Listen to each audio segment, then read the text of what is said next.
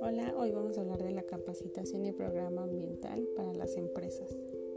La educación ambiental resulta clave para comprender las relaciones existentes entre los sistemas naturales y sociales.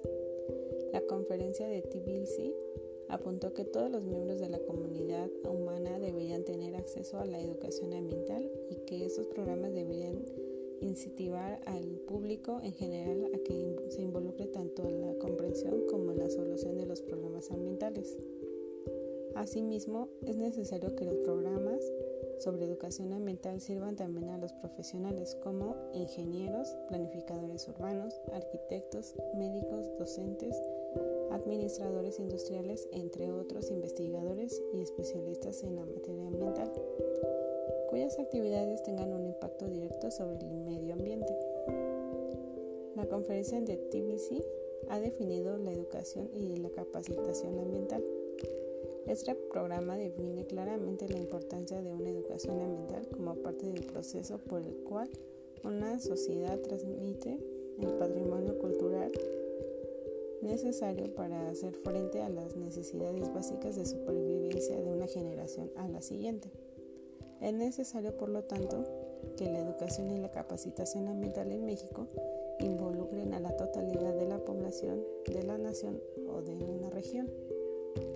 Las empresas necesitan contar con recursos que permitan la adopción de nuevos conceptos y que a su vez proporcionen equilibrio entre la producción y la protección ambiental.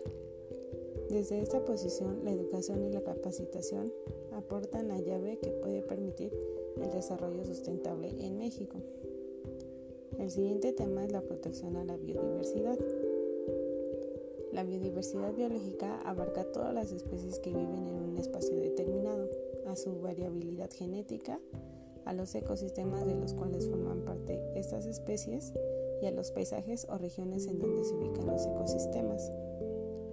La diversidad biológica ofrece servicios de importancia económica y social como la polinización en cultivos, la protección de cuencas hídricas o la fertilidad de los suelos, siendo necesario para el bienestar y el equilibrio en la biosfera y por ende de la calidad ambiental para el desarrollo humano.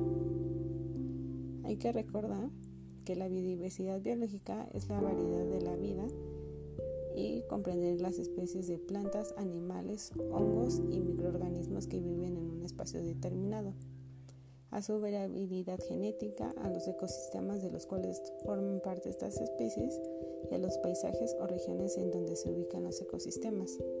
También incluye los procesos ecológicos y evolutivos que se dan a nivel de genes, especies, ecosistemas y paisajes, por lo cual daremos unos consejos para ayudar a conservar la biodiversidad. 1. Nunca compres animales silvestres como mascotas. 2.